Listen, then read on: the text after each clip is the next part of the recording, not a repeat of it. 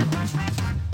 大家好，我是丽芳，这里是王丽芳的亲子观点。每个亲子教养的决策都是个人观点所形塑的。你的个人观点、你的思维模式，决定了你的教养模式。王丽芳的亲子观点在许多收听平台都可以听得到。你有任何的疑问，想要跟我们联系，可以加入我们的粉丝专业，或加入王丽芳的亲子观点 LINE 社群，跟社群里面的父母一起聊天，一起互动哦。想要买教案或教材，可以到我们的关关破的粉丝专业，或者是到我的部落格里面去搜寻哦。然后还有呃关关破的虾皮网站。那今天我们来聊聊一件事情哦，因为呃暑假，然后加上营队要开始了，所以其实我是非常非常的忙，然后再加上其实小孩很多的状况哦，所以我其实就要处理。那我包括营队哦，营队里面有学习动机营，学习动机营的时候，因为其实我真心觉得 AI 这个世界已经到了哦，所以其实呃，你去告诉小孩读书多么的重要这一件事情，然后要他们去做读书这一件事情，我跟你讲，他们比我们。聪明太多了，现在只要 YouTuber，然后有一只手机就可以，就是变成影响力哦。那对他们来讲，他们会开始质疑你的话。所以其实我后来其实整次的那个学习动机全部都调整，调整成什么？调整是一个值得就是去思考的一个议题，就是在这一件事情里面有什么样东西让他们去思考，就可以变成他们思考线的议题。就是例如说有利的跟有害的分析。然后，或者是说，这个是行为选择还是喜好选择的一个概念。例如说，好，我今天我不喜欢读书了，我不喜欢读书了，所以我就不读了。好。所以呢，呃，我就大概就是国中毕业。那国中毕业了之后呢，我想要选择职业的时候呢，别人是以我的喜好去选择，还是以我的能力跟行为去选择？好，这就完全不一样哦。所以这就是让孩子用不同的角度去思考一件事情。这是我这次学习动机一直在在重新产生的教案。那呃，后来我就很忙嘛，那可是再怎么样，我都要回台中一趟，就是去。小郭老板看光太的眼镜哦，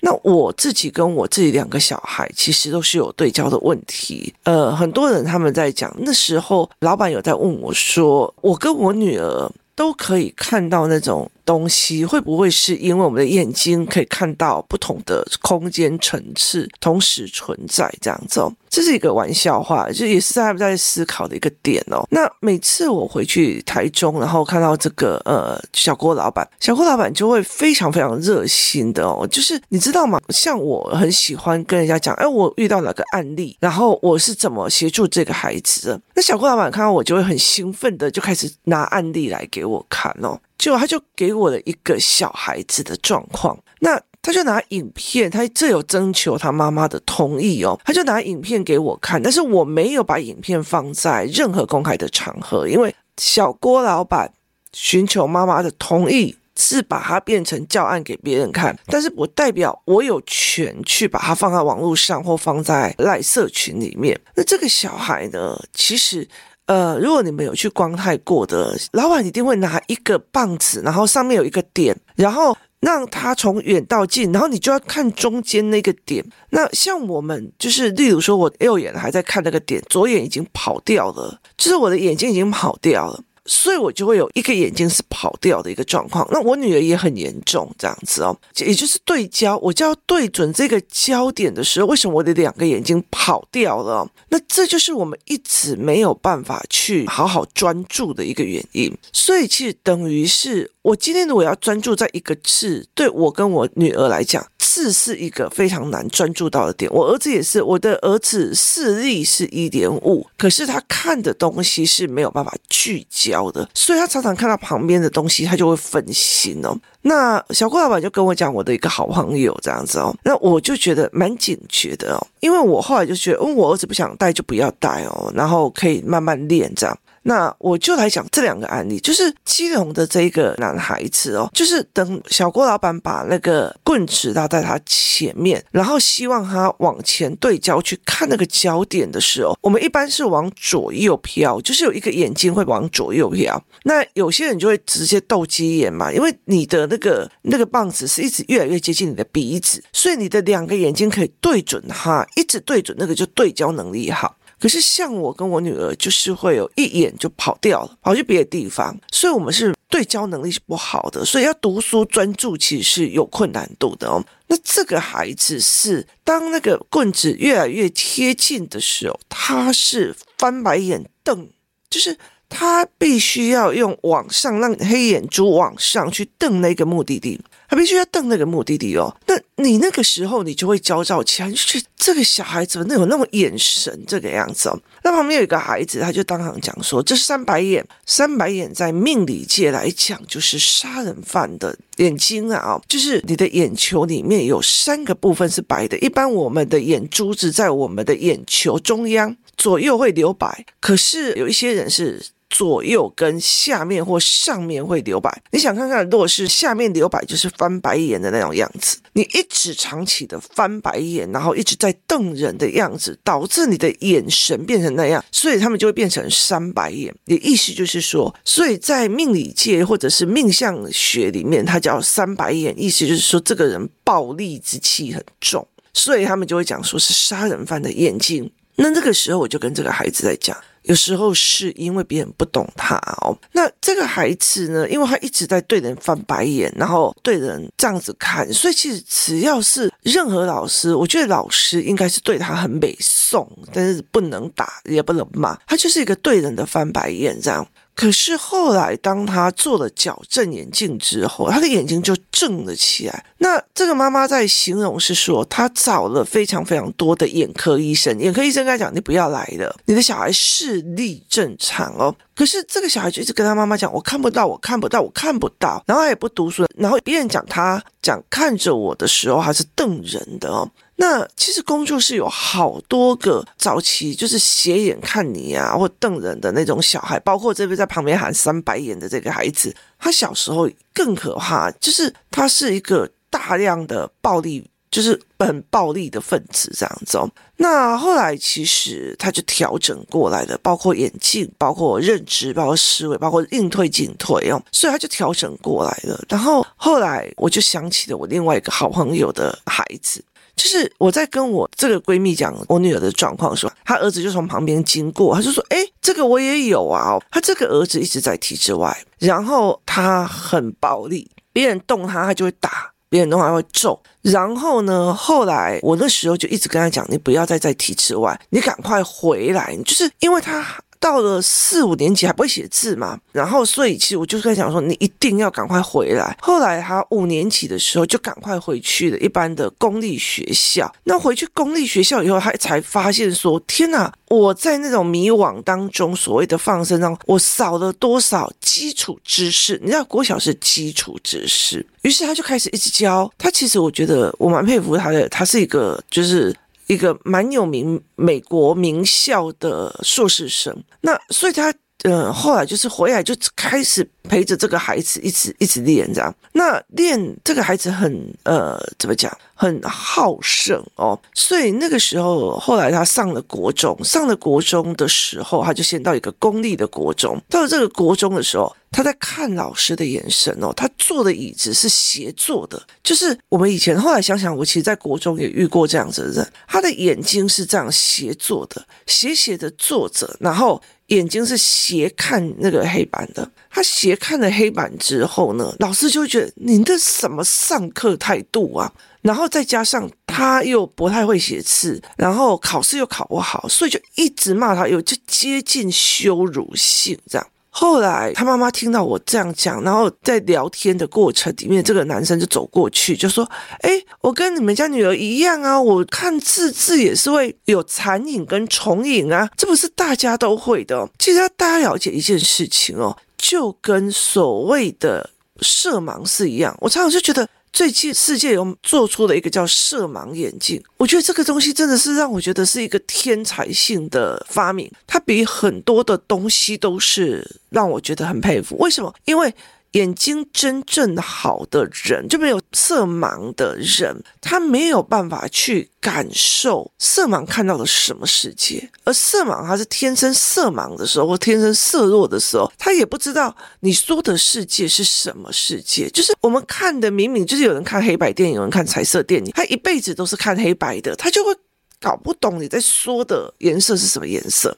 所以，当人可以去产生的所谓的色盲眼镜，让他看到真实世界的时候，你就看到很多那种色盲的患者，他拿到了色盲眼镜的时候，他就一直哭，然后一直说：“这就是你看到的世界嘛，这就是你们看到的世界嘛。”因为他没有这个 data，所以。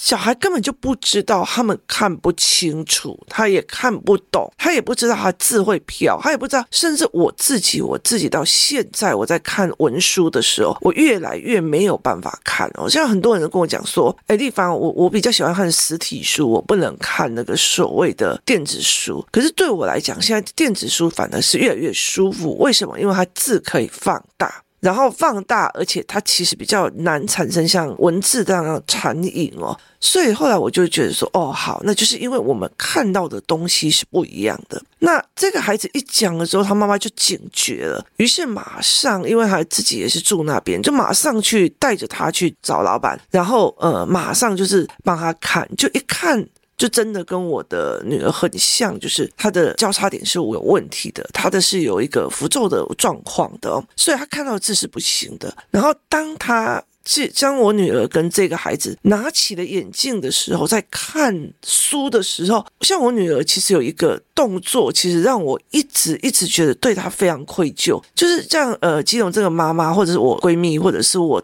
我自己，都在孩子戴上眼镜的时候，我就一直哭。为什么？因为。他讲了一句让你很心疼的话，就是“所以妈妈，你们看到的字是这样吗？”那句话其实让你很心疼。你觉得他不读书，你觉得他在瞪你，你觉得这个人情绪不好，你觉得这个人怎么样怎么样？其实是他看不懂，他看到的世界不是你的世界哦，所以他看书的书的成像是跟你不一样的。所以其实是让人很难过的哦。那后来其实我就在这整个事件，就是小郭爸爸在跟我谈的过程里面，我就在想一件事情哦。像我闺蜜的这个孩子，他读到国中了，他才发现这个问题。他从头到尾都是斜的，那所以就一直被骂，一直被骂。那配配好没多久，他又考上了台中的一个私校哦。不要跟我讲台中的公校跟私校问题，尤其是台中的时候，我自己是台中人，我很清楚那个台中的那种权力结构。哦，所以是如果是我自己的孩子，我回到台中，我还是会给他去读私校。那他就进去了私校。那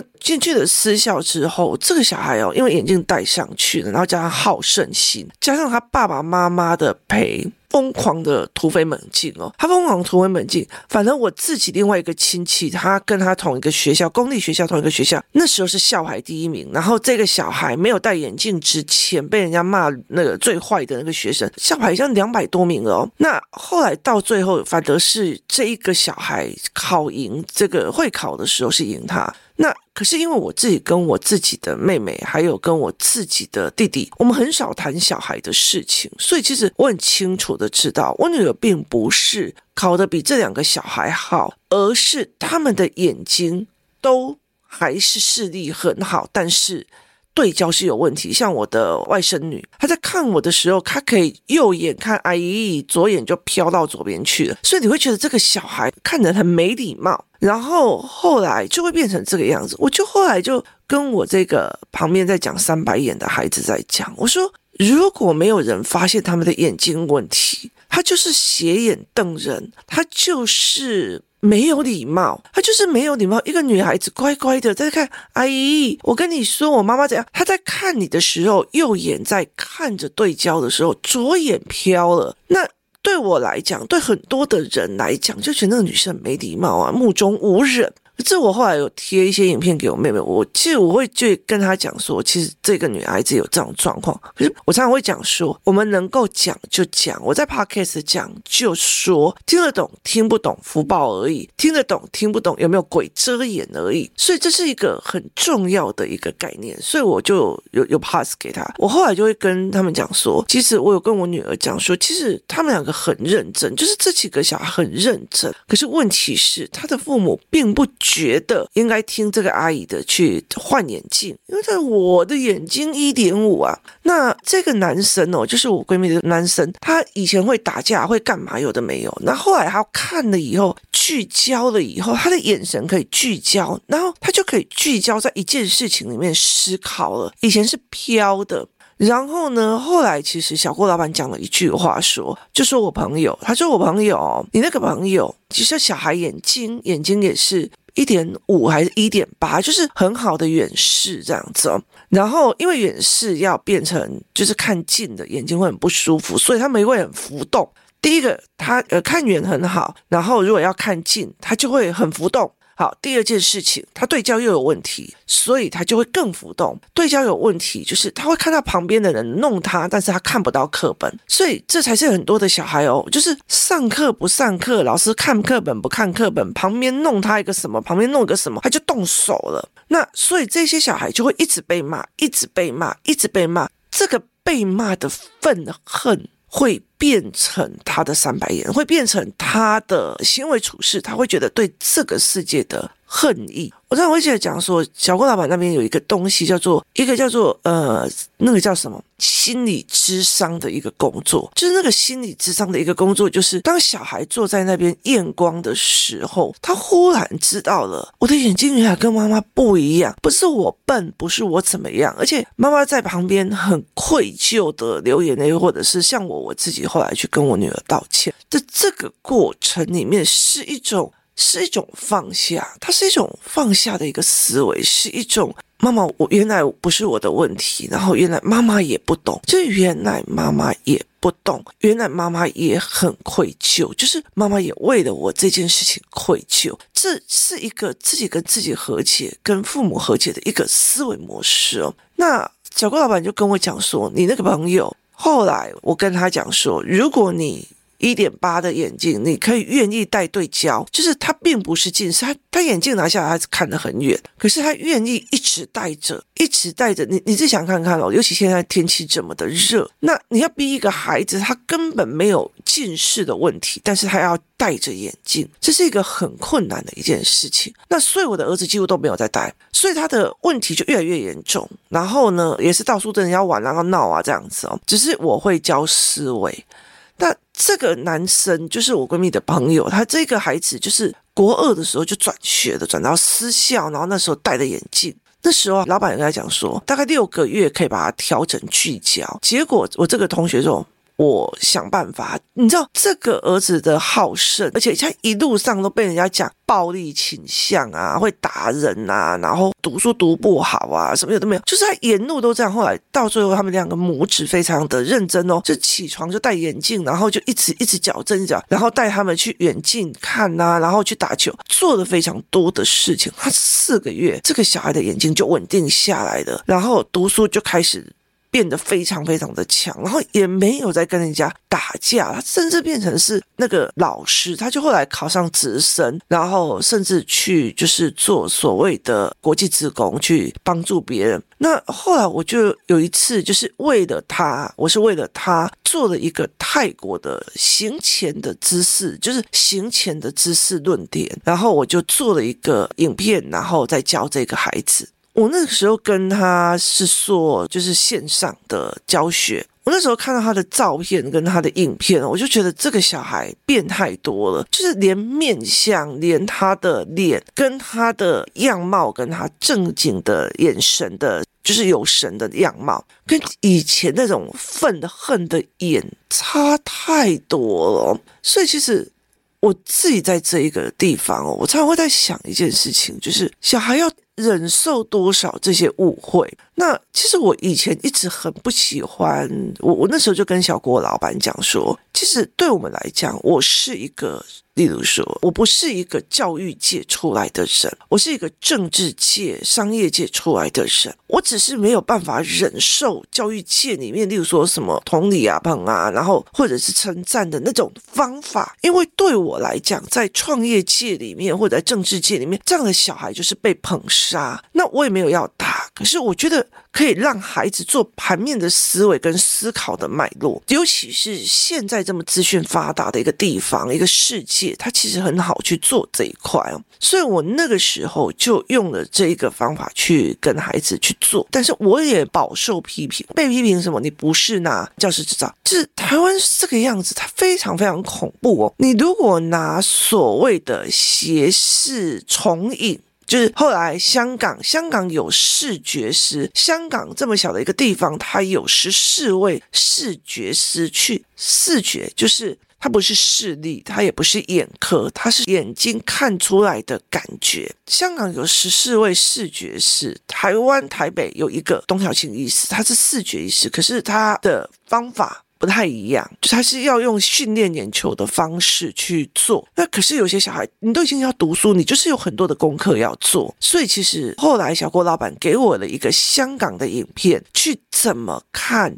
就是对焦重影的问题，斜视重影的问题。当这个香港的医学影片出来的时候，我就会觉得说，我敢会讲这一件事情。为什么？要不然你就会被眼科医生攻击。就是所谓的临床，就是就是我其实很不喜欢台湾这一个样子，就是中医在批判西医，西医在骂中医。然后呢，反正真的很厉害的是，你知道吗？有很多的人很厉害的是。中医以后再去学西医，或者西医以后再去学中医，然后再去学推拿，然后再去学气功，因为它是一连的脉络下来的。可是他们呈现的一种对峙的状况，就是教育界在批判什么什么什么，就是他们用他们。自己在课本上学到的东西去批判很多事情，包括临床，就是我真正在接触孩子，我解决了孩子这个问题。可是你就觉得，哦，那那那那你不是教育界的，我就觉得好，那么就自己去厮杀，我不要当家，我就当个妈妈就好。那重点在于是站在妈妈的立场，我就是要解决我的小孩讲脏话，我就是要解决我的孩子告诉我他。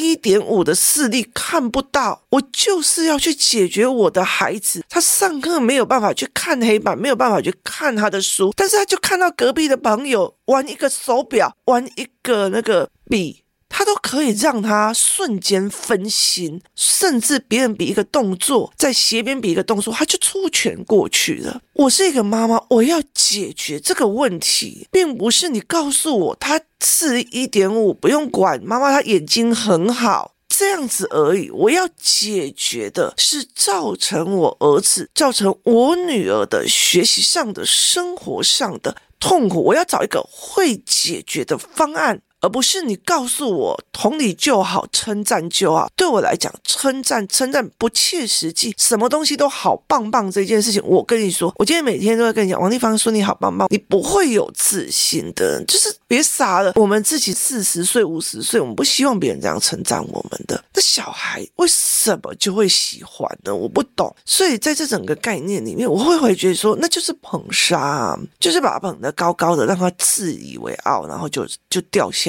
你根本就不需要，你只要出一张嘴捧他就好了。所以其实。在很多的时候，在实际上，我们当然可以跟妈妈讲说，那你就大量称赞他，大量怎么样？我当然可以这样讲啊。可是问题在于是，你转过身，你你赚了我的教育咨询费之后，你就没了。可是这个孩子是我的，我没有办法接受他未来被捧杀，我也没有办法。他觉得真的自己觉得自己了不起到这种程度。我们就事论事来讲，自己的小孩有几个本事，自己很清楚。所以其实这对我来讲，其实就事论事，我才会。可以面对问题，我才可以去面对。我知道我的不足哦，我才可以去往前面对哦。所以，其实我后来其实，在跟我的孩子们在聊这件事情是：是这世界上有多少的孩子？这世界上有多少的孩子斜眼看黑板，斜眼瞪着你，斜眼看着你，看着你的时候，一只眼睛在看着，一只眼睛已经飘了。那种跟你来讲，哦，我跟他没话讲啊，跟他讲话没理人了，然后。